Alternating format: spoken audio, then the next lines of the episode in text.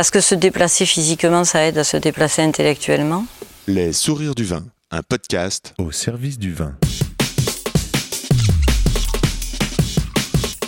C'est quand même bon le fait que ça fait.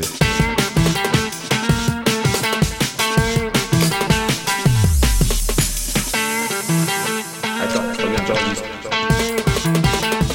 Non, on fait silence.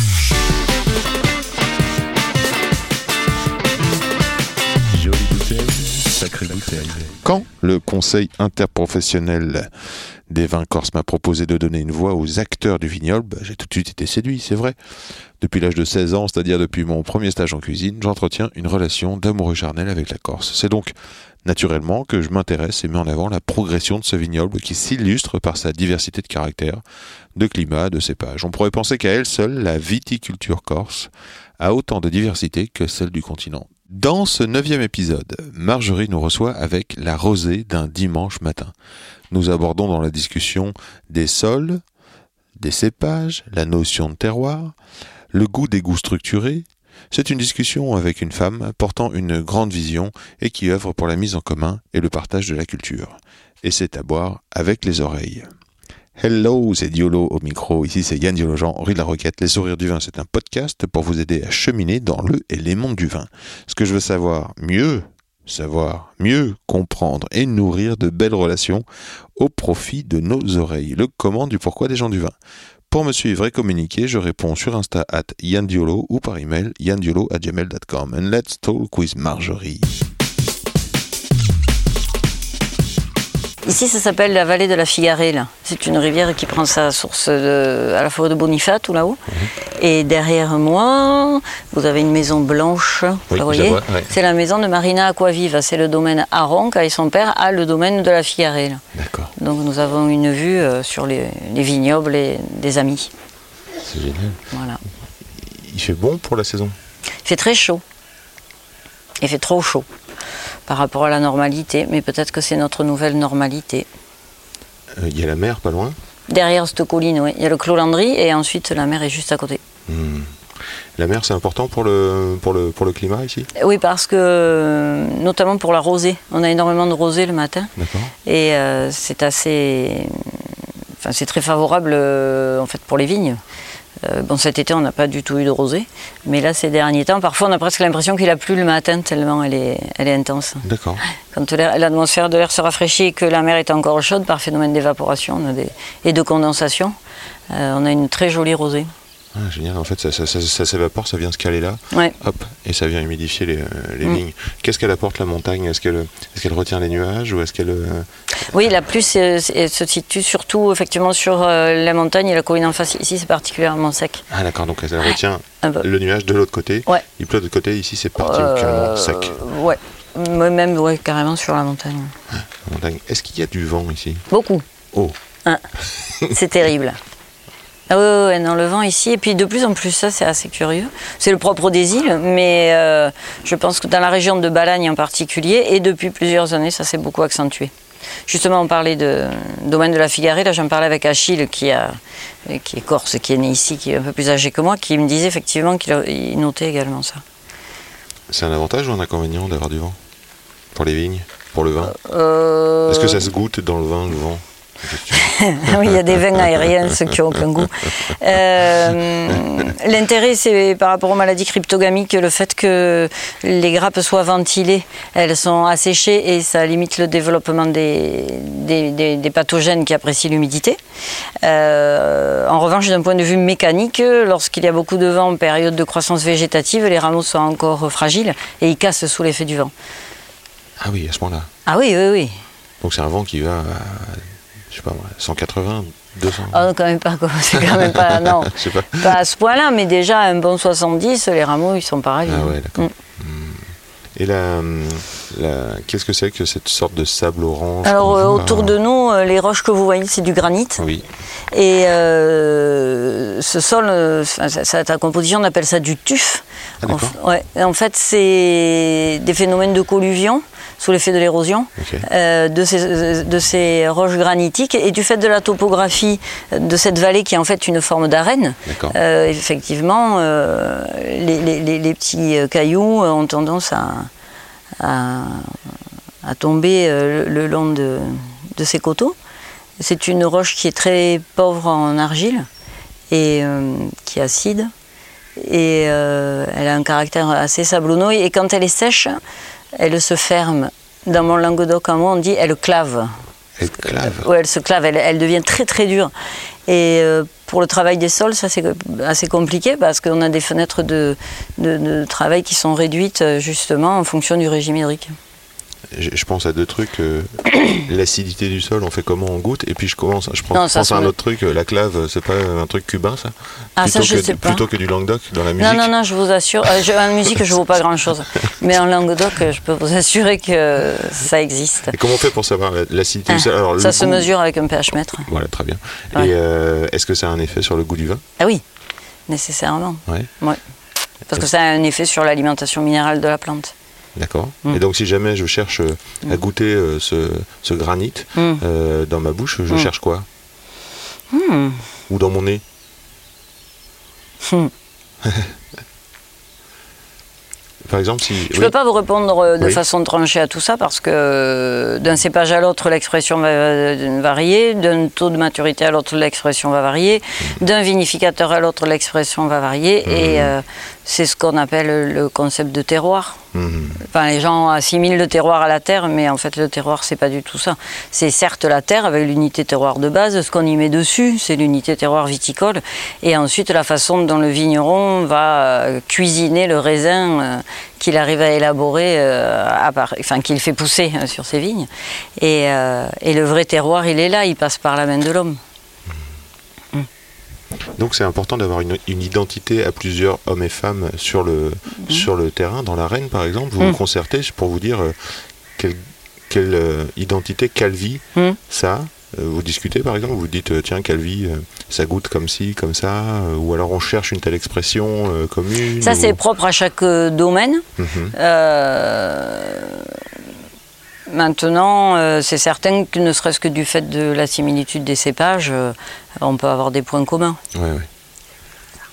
Et euh, les cépages que vous cultivez ici, Oui. c'est quoi?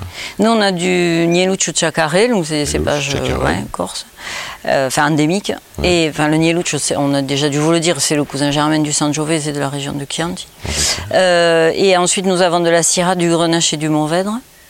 Euh, c'est des cépages qu'on rencontre plutôt en Languedoc. Euh, le grenache était très développé en Corse ici. Avant, on l'appelait l'élégante parce qu'il donne des vins très élégants. Euh, le Mourvèdre, j'adore ça. Et on avait une zone sur nos parcelles qui est vraiment adaptée à la croissance du Mourvèdre. Oui. La Syrah, parce que Richard et moi, nous aimons beaucoup les vins des Côtes-du-Rhône septentrionales et ça donne une identité. Puis, nous, ce que nous aimons, c'est quand même les vins d'assemblage euh, à Châteauneuf, puisque vous êtes allé y faire un tour. euh, euh, ils communiquaient à une époque sur euh, les 13 cépages qu'ils élaboraient. Ils expliquaient que chaque cépage est comme un instrument de musique et que l'assemblage est comme une symphonie et chacun amène sa touche musicale. Et ça fait lien en plus avec la passion de Richard pour la musique, mais c'est vraiment ça, je crois. Enfin, ça, c'est quelque chose qui nous intéresse beaucoup. Et euh, concernant les blancs, on n'a que du Vermentine, qui est euh, là le cousin germain de celui qu'on appelle le rôle dans les Côtes-du-Rhône méridionales et la, la Malvoisie euh, Vermory notamment. Mhm. Voilà. Vous vous situez euh, Ouais. plutôt de- de- dans l'orchestre vers les Mhm. premiers violons ou plutôt dans le chef d'orchestre Marjorie? On est chef d'orchestre. Ouais, chef d'orchestre. ouais. Ouais. C'est une équipe de chefs d'orchestre en fait. l'impression. moi Oui. Ah oui, complet. Oui, oui. Et c'est intéressant de, de cette vision du, du- du goût que vous développez ensemble. Alors qu- qu'est-ce que ce serait que le vin idéal Qu'est-ce que vous tendez à faire? Je pense que la première des choses à faire, c'est d'arriver à comprendre les conditions agroclimatiques de croissance de notre zone de production et à ressentir la terre et à ressentir la façon dont euh, le végétal euh, arrive à s'épanouir euh, dans ces conditions spécifiques. À partir de là, selon le type de vin que l'on aime, on va effectivement choisir des modes de conduite qui vont utiliser ces potentialités et permettre au raisin, enfin à la vigne, en fonction de ses caractéristiques proches, propres, de, de s'approcher de ces vins-là. Euh, nous aimons les vins qui ont beaucoup de concentration, les vins qui ont beaucoup de complexité, Oui. de la profondeur et du caractère. Oui. Et euh, j'ai toujours tendance à dire plutôt qu'un vin léger, je préfère une bière. Quand j'ai soif, je bois une bonne bière. D'accord. Voilà. Euh, mais pour moi, le, le vin, ça doit. enfin, les vins que j'apprécie, ce sont des vins qui ont de la structure et de la complexité. Oui, ça c'est quelque chose de très très important. Il y a en Balagne une, une espèce de force, une espèce d'énergie. Vous le ressentez à travers le paysage. Il y a la proximité de la mer, des montagnes. Bon, euh, ça c'est un. Caractère aussi. Ouais, ouais, voilà, il y a du caractère. Tout, tout- tout- tout le monde en parle depuis des décennies, c'est un lieu commun. Mais euh, vous qui êtes urbain, vous devez le ressentir. Nous qui vivons dans cette nature, nous le vivons au quotidien. Et euh, c'est très marrant quand on va sur le continent, on s'étiole. C'est-à-dire, vous. vous Ben, on a- moi j'ai l'énergie qui fait. Ah oui. Ouais, il faut revenir se régénérer ici. Enfin, c'est très rigolo comme sensation. Et c'est, ça qu'on essaie de traduire à travers nos vins, parce que ça, ça passe dans la vie de la plante. En fait, on devrait voir vos vins sur le continent Hum. pour se ressourcer. Ouais, c'est pour ça qu'il y a des gens qui font beaucoup d'exportation, enfin d'achats et d'expéditions. Enclos des Anges, c'est un nom qui, qui, Ah ouais qui est du lieu dit ou que vous avez choisi Que nous avons choisi. Alors, une histoire là-dessus? Je, la vous, fais en- je vous la fais en entier Courte? Oui, on va essayer. À la base, Richard a une formation On en, a tout le temps qu'on veut. en lettres euh, anciennes, grec ancien, latin. D'accord. Et il aime beaucoup les oxymores. Donc il voulait qu'on s'appelle Claude de l'ange diabolique. Ah. Mais euh, Ah oui. moi, l'ange diabolique, j'avais un peu de mal. Ouais. Clos, c'est rigolo parce que ça a un côté très religieux. Moi, j'ai été élevée dans la, enfin, chez les sœurs. Et pour moi, un clos, c'est les carmélites. Donc, c'était un peu anachronique avec euh, son approche, lui, de la religion. Et par contre, je préférais enclos parce que vous percevez la dimension pastorale qu'il y a autour de nous. Euh, en contrebas, vous avez un élevage équin de 27 euh, hectares. Derrière, vous avez le berger euh, avec ses brebis. Et, c'est- et nos vignes sont clôturées, donc il y a cette sensation d'enclos. Et nous avons mis des anges dedans.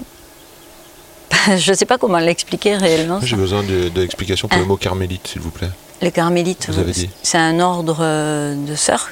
Comme euh, par exemple les bénédictins ou les tunisiens. Oui, tout à fait, mais les carmélites, elles, les- sortent pas, elles parlent pas, elles vivent. euh, Comme les chartreux alors. Oui, oui. Peu. Ou les, les franciscains?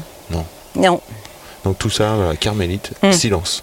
ouais, Sœur, silence. Merci pour l'explication. oui. Voilà, bon, c'est ma représentation à moi, elle vaut ce qu'elle vaut, mais c'était comme ça que je le ressentais. Alors qu'en clos, on sent beaucoup plus qu'on est euh, en campagne, qu'il y a des arbres, qu'il y a des animaux. Ah oui, comme la, la haie, comme. Voilà, euh, oui, ouais. un enclos c'est clôturé, euh, et puis il y a une dimension agricole dans l'enclos.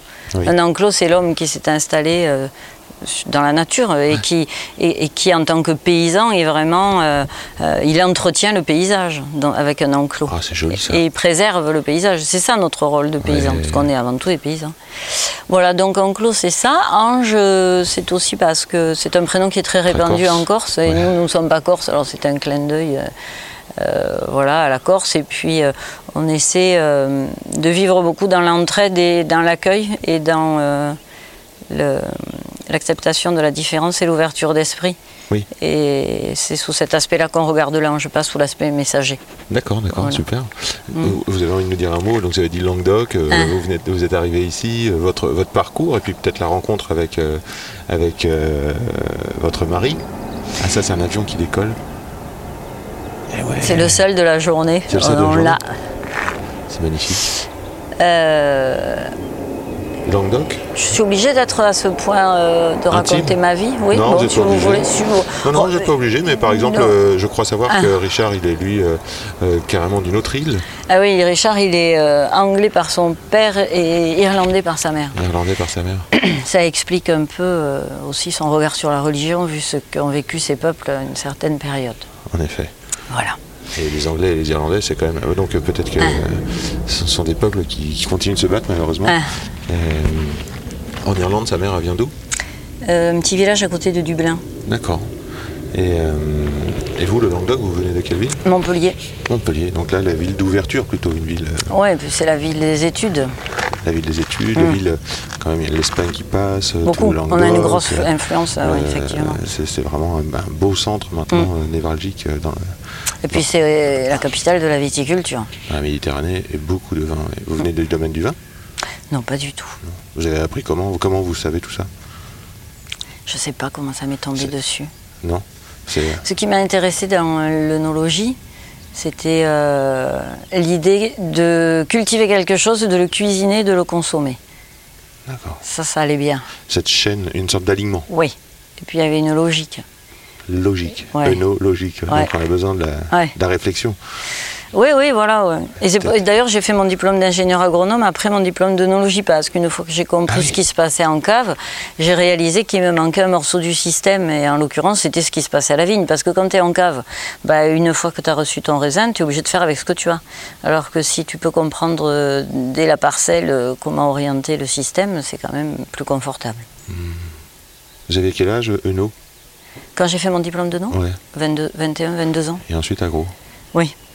Ah Et donc vous saviez déjà que le vin, euh, c'était euh, euh, une sorte de nécessité, une envie, ou je sais pas, une sorte de décision en tout cas? Oui, oui, oui. Oui, je sais pas pourquoi le vin. J'ai commencé à visiter des caves, j'étais toute petite avec mon père. En Languedoc, on allait visiter un gars qui, est, à l'époque, était peu connu, qui s'appelait Michel Louison, le château des Estanies, et qui a grandement participé à l'avènement de la Sierra en Languedoc. Et euh, j'avais 6 ans quand j'ai commencé à déguster, en fait. Ah ouais Ouais. C'est comme ça. C'est parce que papa aimait bien, du coup, il vous a emmené. euh, Ouais, mais et c'était le système dans le Languedoc, on achetait en vrac, on mettait en bouteille euh, à la maison. quoi. Ah, voilà, c'était d'accord, le- voilà. Génial. Donc c'est les premiers vins que j'ai dégustés. Est-ce que. euh, mais du coup, euh, dans la discussion euh, du domaine, est-ce que vous répartissez des rôles avec des compétences spécifiques chacun ou Ah, vous beaucoup. discutez de tout? Oui, ben, on discute de tout, mais on a des rôles spécifiques parce que la nature m'a fait femelle qui est sans testostérone et que Richard est un mâle avec testostérone et muscles. Donc ça fait une grosse différence. Eh oui. Ça fait une différence de regard sur la vie, de prise de risque que les hommes ont peut-être plus que nous les femmes. On est plus euh, euh, dans l'anticipation euh, à court terme. Euh, je pense que, enfin, j'ai la chance que Richard voit les choses à très long terme, qu'il anticipe énormément et que euh, il a une capacité à travailler euh, aussi bien la vigne que la mécanique que les vins. Euh, Il est extrêmement euh, polyvalent. Et- mais en termes de, de rôle, euh, oui, euh, vous voyez, il est- ça lui est déjà difficile de rester assis euh, sur une chaise, il faut qu'il parte voir ses vignes. Euh, vous ne le mettrez pas derrière un ordinateur, hein, ça, même pas en rêve. C'est difficile. C'est- grand comment chez vous? Enfin, les, les parcelles, on est assis au milieu des parcelles. hein, Cette parcelle fait 6 hectares. 6 hectares, d'un seul, quasiment d'un seul tenant, j'ai Oui, l'impression. ça elle fait, fait, euh, autour, ouais, autour de ouais, 360 là, autour du domaine. En fait, les vignes sont notre jardin. Ouais, c'est ça. Hmm. Et les enfants, ils jouent? Euh, beaucoup. Ouais, on fait des gros anniversaires avec des kermesses. euh, C'est génial. Ils ont quel âge les enfants? Euh, 10 et 14. Ouais, C'est magnifique. Hmm. Ils vivent dans une sorte de liberté comme ça. euh, Ah oui, ça c'est sûr que pour eux, euh, je pense que si un, un jour ils, auront, ils, ils devront aller sur le continent, ils en resse- ressentiront le besoin de connaître un milieu urbain. Euh, ça va pas être évident, hein ne serait-ce que le bruit. C'est vrai qu'on entend les oiseaux. Et j'imagine qu'on doit entendre le vent parfois. Beaucoup. Il a un petit nom, le vent? C'est le libetio. Libetchu. Ouais. Ça veut dire quoi? La bête? On sait Là, pas. je, Ah, trop- doit stop. stop. Là, Joker.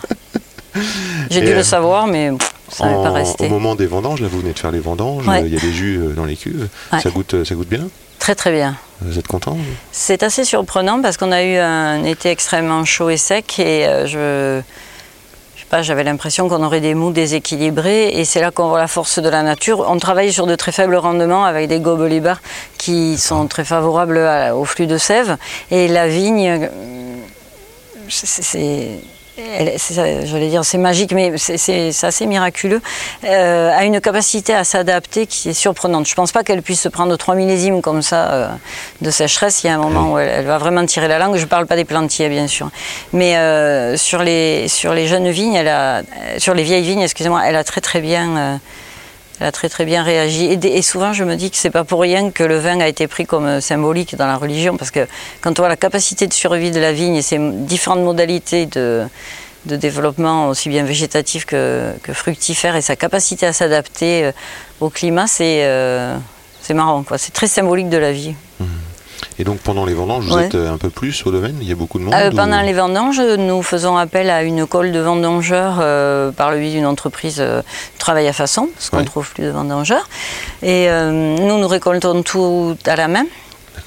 Euh, et de façon à, à proposer euh, suffisamment de, de travail à une seule entreprise. On mutualise la colle avec le domaine euh, Camelo, Alziprato, Colombo et Maestracci. Euh, on a la chance de bien s'entendre, donc on se fait une petite réunion, qui prend quoi, à quel moment. Et euh, de cette façon, on a comme ça des, des vendangeurs qui viennent ponctuellement. Sinon, euh, pendant les vendanges, ben, Richard et moi coupons également du raisin. Donc euh, pendant les vendanges, ben, Richard il coupe, euh, il tracte, il réceptionne la vendange, Ah oui. et il vinifie. Et derrière, je coupe, je tracte, je l'aide à réceptionner la vendange.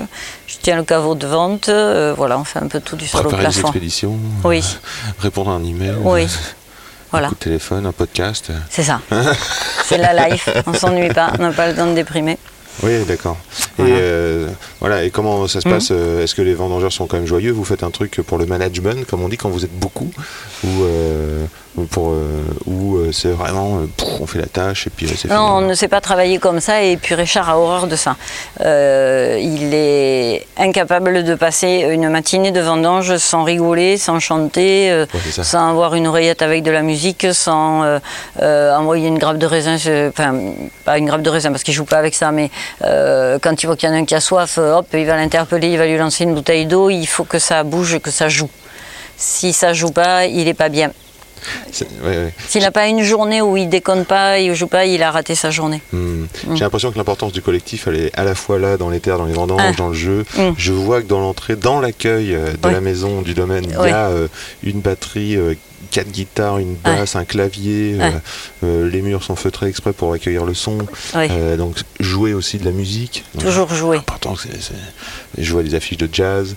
Euh, On a, ouais, on a le jazz, le festival du film de d'Île-Rousse et les spectacles de danse du club de danse Attitude, parce que nos enfants sont danseurs, le grand notamment, le garçon.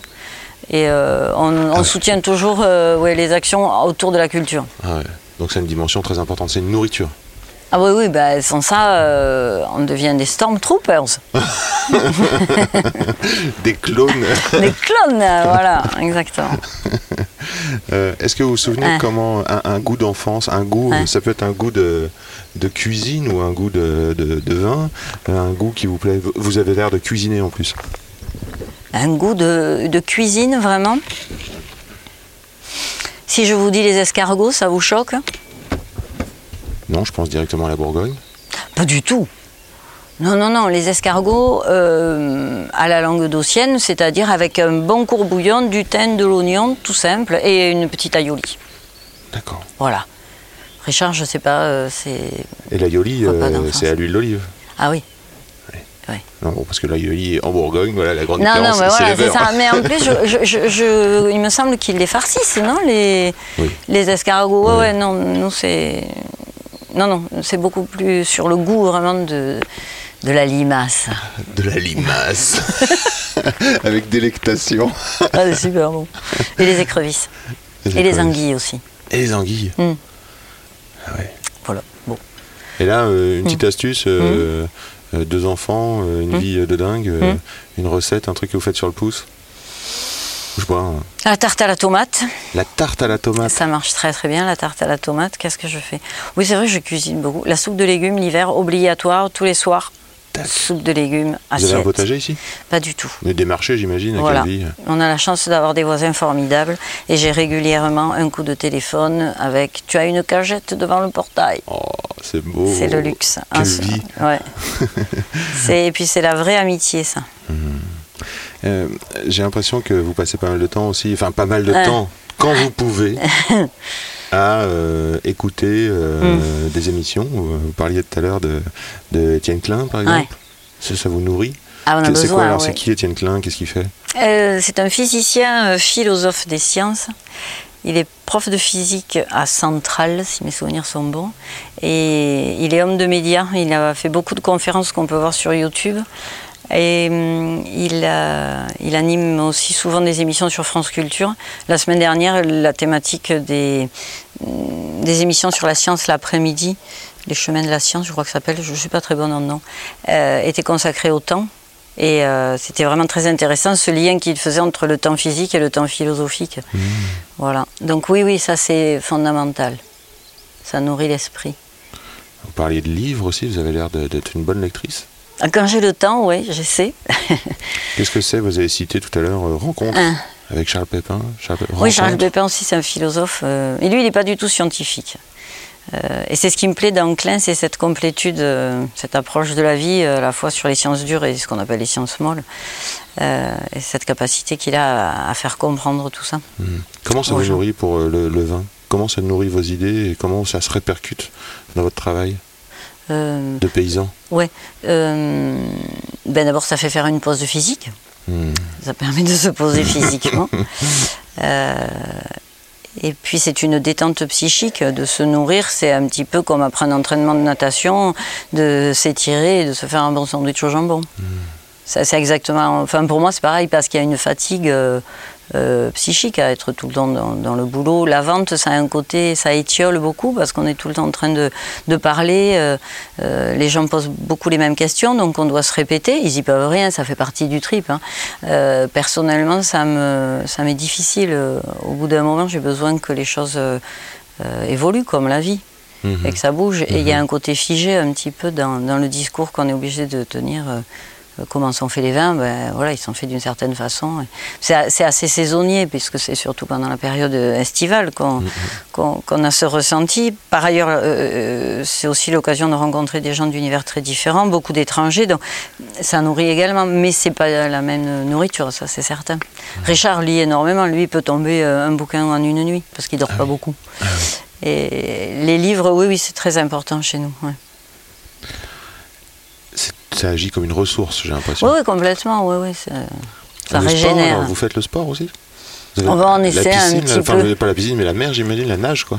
Euh, bah, à la base, euh, Richard était international de waterpolo. Ah oui, d'accord. Ouais. Et c'était le capitaine de l'équipe d'Angleterre, donc il a quand même gardé un esprit de capitaine. Euh, et, euh, et puis il a vraiment la caisse, enfin, il a beaucoup besoin de, de- de se défouler. Et c'est pour ça aussi qu'il aime le jeu, l'échange et le collectif. Ah oui. Après, moi, oui, je- et puis il est très très bon aussi en, en squash. Là récemment, il est allé tourner avec un agent à Marseille et euh, le gars joue beaucoup au tennis. Et euh, j'avais dit prends ta raquette et tout. Non, non, non. Et puis finalement, ben, ils ont effectivement la tournée, elle a fini sur un terrain de tennis. ils avaient besoin de ça. Donc euh, oui, le sport c'est très important pour euh, parce que ça équilibre l'esprit, parce que on ne peut pas raisonner sainement si on n'a pas un corps entretenu, je pense. Parce que se déplacer physiquement, ça aide à se déplacer intellectuellement. Euh, et euh, ouais, moi, je- je- je- j'essaie un petit peu de nager. Euh, et nos enfants font danse, tennis et volley pour avoir un sport co. Toujours dans voilà, le, le collectif. C'est Ouais. génial. J'ai répondu Ah ouais, mais vous Ouais. me faites rêver même. Se Ah déplacer bon physiquement, c'est se déplacer intellectuellement. Ça aide, ben oui, tu peux pas, si tu restes toujours sur ton fauteuil, c'est voilà, ça c'est quelque chose de très important. Je prends des notes, voyez-vous, intellectuellement. Voilà, je le note parce que j'aime bien, je le Il y a un petit film euh, sur David Bowie qui est sorti là, qui s'appelle, euh, j'ai encore oublié, je suis une cata. Ah mince. Euh, eh ben si, Moon Age, Daydream. Daydream? Oui. Yeah. Et ça, ça explique bien sa démarche euh, d'artiste qui justement voyageait et n'avait aucun point fixe pour trouver l'inspiration artistique. Mhm. Il faut le voir, ça. C'est on, va, on va courir dessus, hein, Daydream. Et euh, vous parlez anglais. Depuis tout à l'heure, je vous entends euh, oui. euh, parler anglais, welcome. Il y a des trucs. Ah bon, je parle ouais, parlez- Mais c'est- oui, parce que comme Richard est anglais, à la maison, on est toujours sur les deux langages. on regarde pas énormément la télé, mais ce qu'on regarde, c'est en général, c'est en anglais. Euh, Puis ça, c'est une règle. Les enfants, s'ils regardent ça, la télé, les enfants en même temps. oui, puis s'ils regardent la télé, c'est en anglais, oui. Ah, ça, c'est une obligation. euh. Ça, je vais faire ça chez moi aussi, ça m'inspire. Mm. Quel pouvoir magique du vin? Quel pouvoir magique Quel est le pouvoir magique du vin? C'est rigolo ça. D'un point de vue purement chimique, ben, l'alcool, euh, ça fait décoller. Quelle lucidité. Voilà. Euh, Donc ça, je crois que c'est number one. Et puis après, il y a le contexte dans lequel on le déguste. Euh, on est souvent euh, dans un échange, dans un partage. C'est souvent euh, la consommation de vin, à moins qu'on ait une addiction euh, pathologique. Ça, c'est quand même Eh oui. plus ennuyeux. Mais on a souvent tendance à partager le vin dans un contexte amical et fraternel, ou alors pour des occasions comme voilà le baptême auquel nous allons aller aujourd'hui. Ça va être l'occasion de, de partager un verre. On parle du verre de l'amitié, donc c'est assez magique d'arriver à avoir un symbole de l'amitié comme ça. Symbole d'amitié. Mhm. C'est bientôt la fin, Marjorie. Ah. Je, je vous, je vous regarder vos chaussures. C'est le moment où on va se quitter. Je, je fais ça tout le temps. Ah. Alors là, je sais que vous allez à un baptême. Oui. Et je sais que vous, voilà, vous vous êtes apprêté et que Oui, euh, d'avoir- monté ces petites chaussures avec euh, Oui. bon, un 2 cm de talon, on dirait 3 cm. Oui.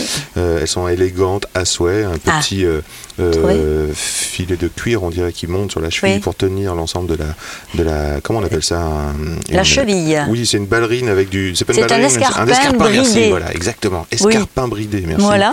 Et avec une peau et une texture, euh, on croirait un petit peu, euh, je sais pas si c'est du cuir, mais ça, Si, c'est voilà, on a- je- ça doit être un cuir d'une peau euh, Ça fait un peu crocodile. un peu crocodile, j'osais pas le dire. Voilà.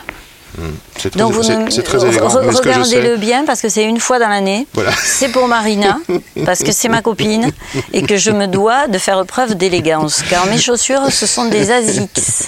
voilà. Je roule en Asics toute l'année. Voilà. Ce qui me fait rire, c'est que quand euh, la première chose que vous avez dit en arrivant, c'est Oh, euh, je vais avoir une cloque, elle pousse. Ah bah oui, je commence à avoir une petite ampoule. Est-ce que vous Voilà. avez une odeur préférée, par exemple, ou une odeur que vous détestez? Odeur. Une odeur que j'adore. Il y a plein d'odeurs que j'adore. Euh, j'adore l'odeur de tilleul des fleurs de vigne. Alors c'est très rigolo parce que quand c'est reproduit en cosmétologie, euh, on utilise euh, plutôt des odeurs d'agrumes, alors que la fleur de vigne n'a pas du tout une odeur d'agrumes, elle sent le tilleul. Après, ça dépend du, du contexte. Quand il fait chaud, on a envie d'odeurs plus chaudes, plus épicées. L'hiver, euh, j'adore l'odeur de la cannelle. Euh, alors que l'été, on va avoir besoin d'odeurs plus euh, rafraîchissantes. Et, et j'adore l'odeur de la compote de, de la confiture de mûre dans mon vin rouge. Hmm, ça donne envie. Ouais. Est-ce que, Marjorie, vous avez un message personnel à délivrer ou un coup de, une envie de dire un espoir ou un coup de gueule, en tout cas des valeurs que vous auriez envie de transmettre Oh, vous allez fort là. là, vous me loupez pas. hein. Ben là, on pourrait repasser une heure et demie. Ah non, je vais pas vous faire ça. Euh, on va faire en fonction de l'actualité du moment. Et il faut essayer de ne pas être rabat-joie. C'est pas facile. Mon coup de gueule du moment, je crois qu'il portera sur l'éducation. Euh, l'importance de faire vivre les enfants ensemble, l'importance de leur donner euh, de la culture, de l'ouverture d'esprit, de leur montrer le sens du travail et surtout de leur donner le sens de la jouissance par le travail, de la satisfaction du travail bien fait. Euh, C'est des choses qui n'existent plus. Et je pense qu'au lieu de leur abattre les oreilles avec euh, le réchauffement climatique et l'espèce de nous futur qu'il y a derrière, euh, il faut au contraire leur donner des exemples de, de, vivre ensemble, d'échanger et du plaisir de donner. Voilà. Ça fait un peu euh, vieille bonne sœur, peut-être ma façon de parler, mais, mais oui, c'est- ouais, pour moi c'est ça.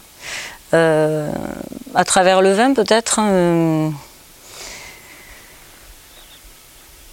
je, je suis assez choquée au jour d'aujourd'hui de nombreuses publicités qui sont faites et qui utilisent euh, la femme comme un objet sexué. Et je trouve honteux, à travers certaines publications que j'ai pu voir récemment, qu'on assimile la femme à cet objet sexuel, pur plastique, et le vin a de l'alcool. J'ai du mal à comprendre un petit peu tout ça. Euh, alors certes, c'est pour faire de la communication flash, euh, putsch euh, qui permet. il suffit qu'on parle de la chose pour qu'elle ait une publicité, et ça lui suffit. Mais comment parle-t-on des choses? Et je crois qu'il faut vraiment s'interroger là-dessus. Et il y a une certaine dérive qui me gêne beaucoup. Je ne m'y reconnais pas du tout. Et je ne reconnais pas du tout mon domaine, ni, euh, euh, ni le travail que nous fournissons avec mes amis vigneronnes, euh, avec mon mari. Je suis assez scandalisée. Voilà. Donc la valeur que je voudrais transmettre à travers ça, c'est respecter le, vin, respecter le travail des gens, respecter la femme et donner du vin une autre image qu'une simple boisson alcoolisée. Comme on disait tout à l'heure, il y a de la magie dans le vin. Pourquoi ne pas communiquer sur cette magie-là Euh, Voilà, Merci Marjorie. avec plaisir. À bientôt. C'est quand même bon l'effet que ça fait. Merci, merci, chers auditeurs, chers amis. Merci d'avoir écouté jusque-là. Faites tourner cet épisode. Dites-le, faites-le savoir que ça existe. Ça nourrit, ça renforce, ça nous fait plaisir aussi. Merci Felipe Musica pour le son. Merci Mathias Bourdelier au pinceau à suivre sur Vin de Corse, VINS de Corse, sur Insta. Et puis merci Caroline pour la confiance. Merci Léa de Caso pour la relecture et les références. À bientôt.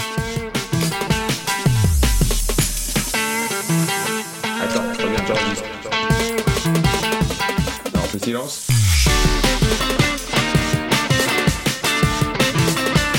Jolie bouteille, sacrée bouteille.